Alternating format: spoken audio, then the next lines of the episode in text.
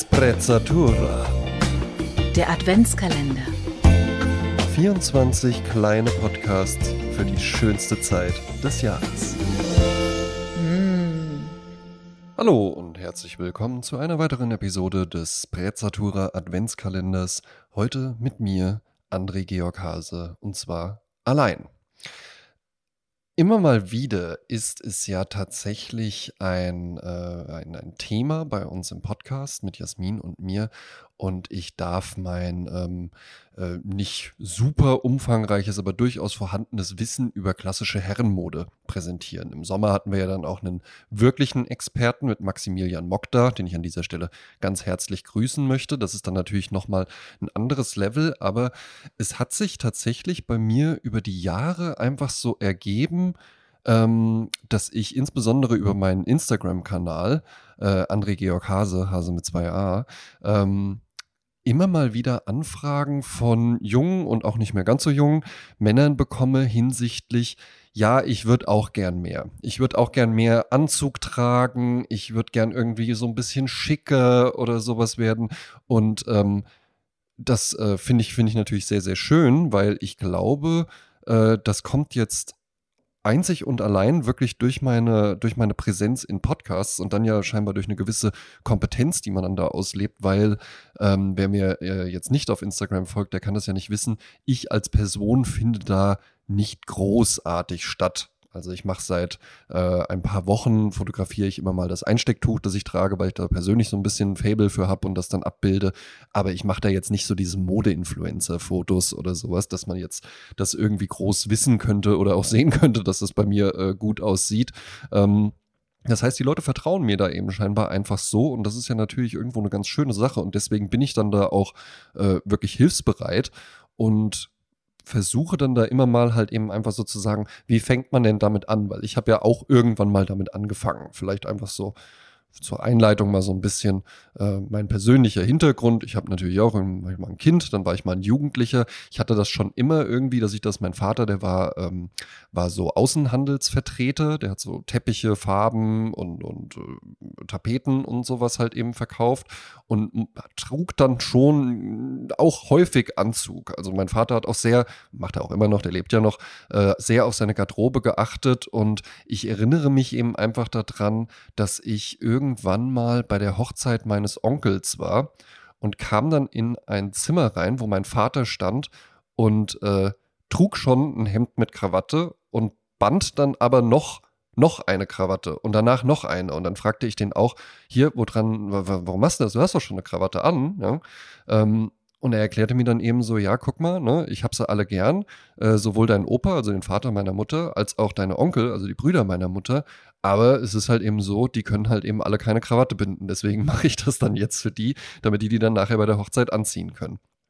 Und da hatte der mir dann eben auch gesagt, ey, ähm, er braucht es ja halt eben auch für seinen Beruf, aber er findet eben einfach, das ist was, was man als Mann einfach können sollte. Das sollte man beherrschen, eine Krawatte zu binden. Egal, ob man es jetzt jeden Tag braucht oder irgendwie äh, zwei, dreimal äh, alle zehn Jahre oder sowas. Ja?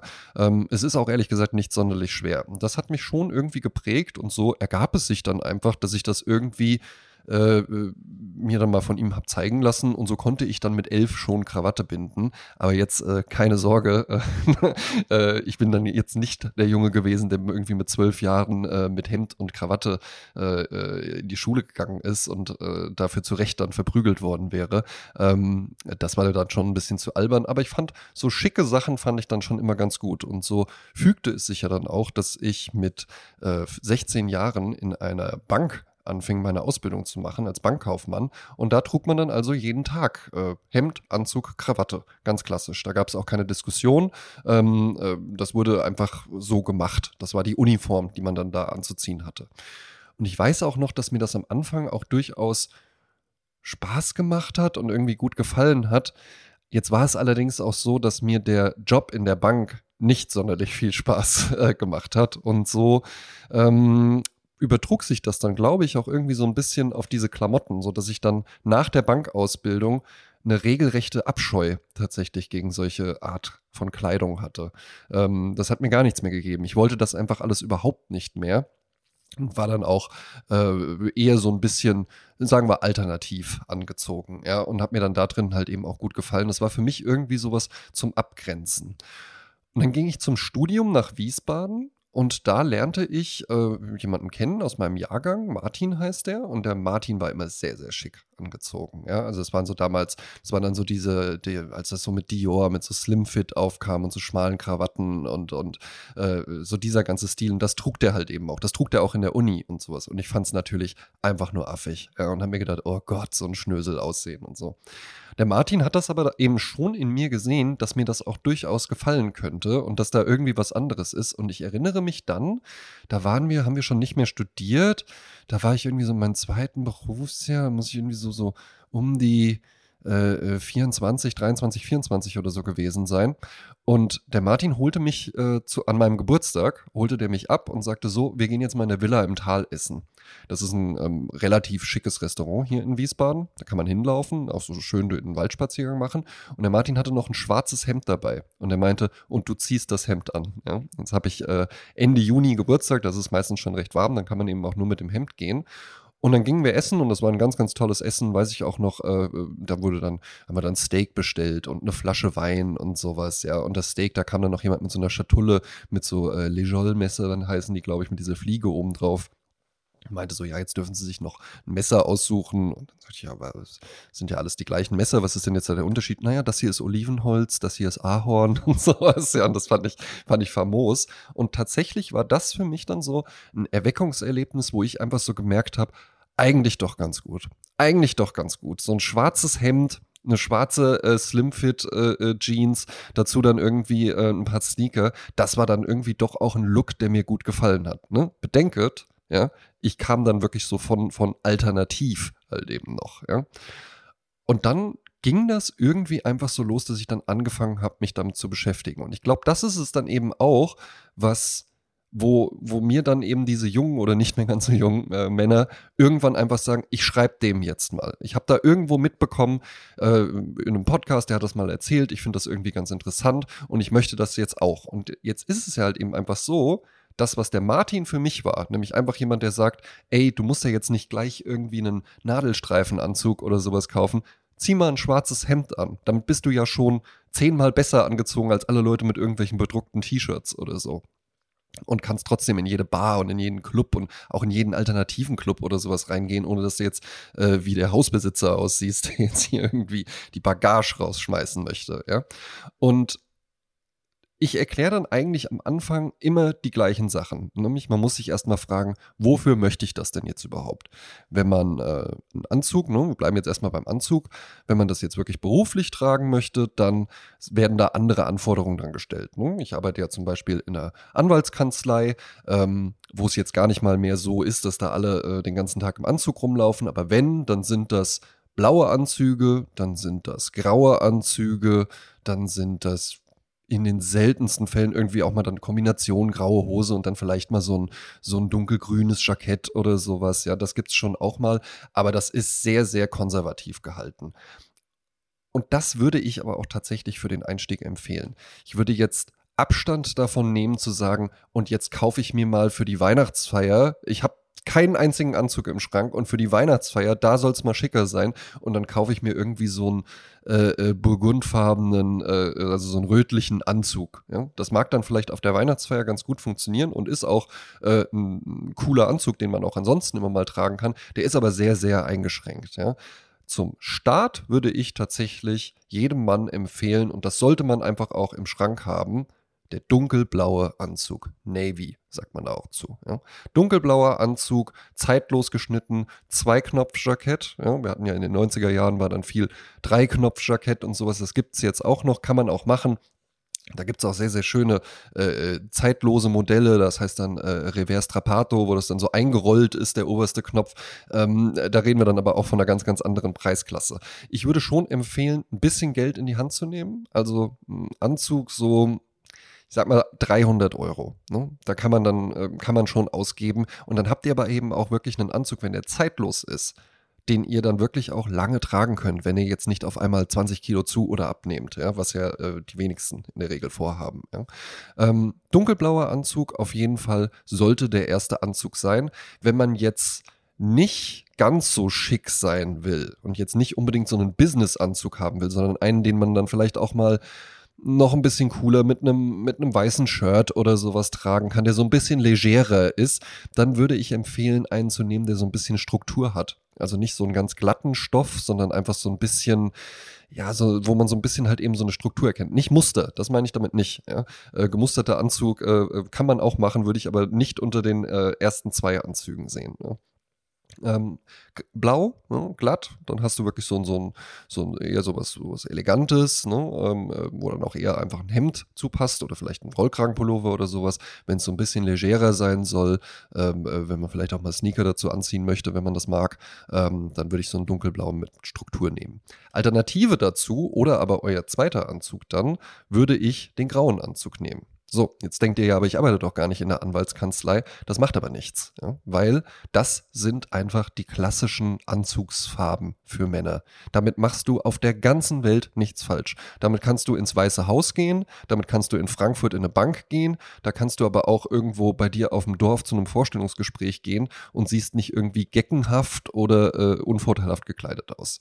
Das Wichtigste beim Anzug aber, ne, weil wir eben ja schon über Geld gesprochen haben, ein gewisses Investment ist einfach erforderlich aber das Wichtigste ist, der muss richtig passen. Und mit richtig passen meine ich eben nicht zu weit.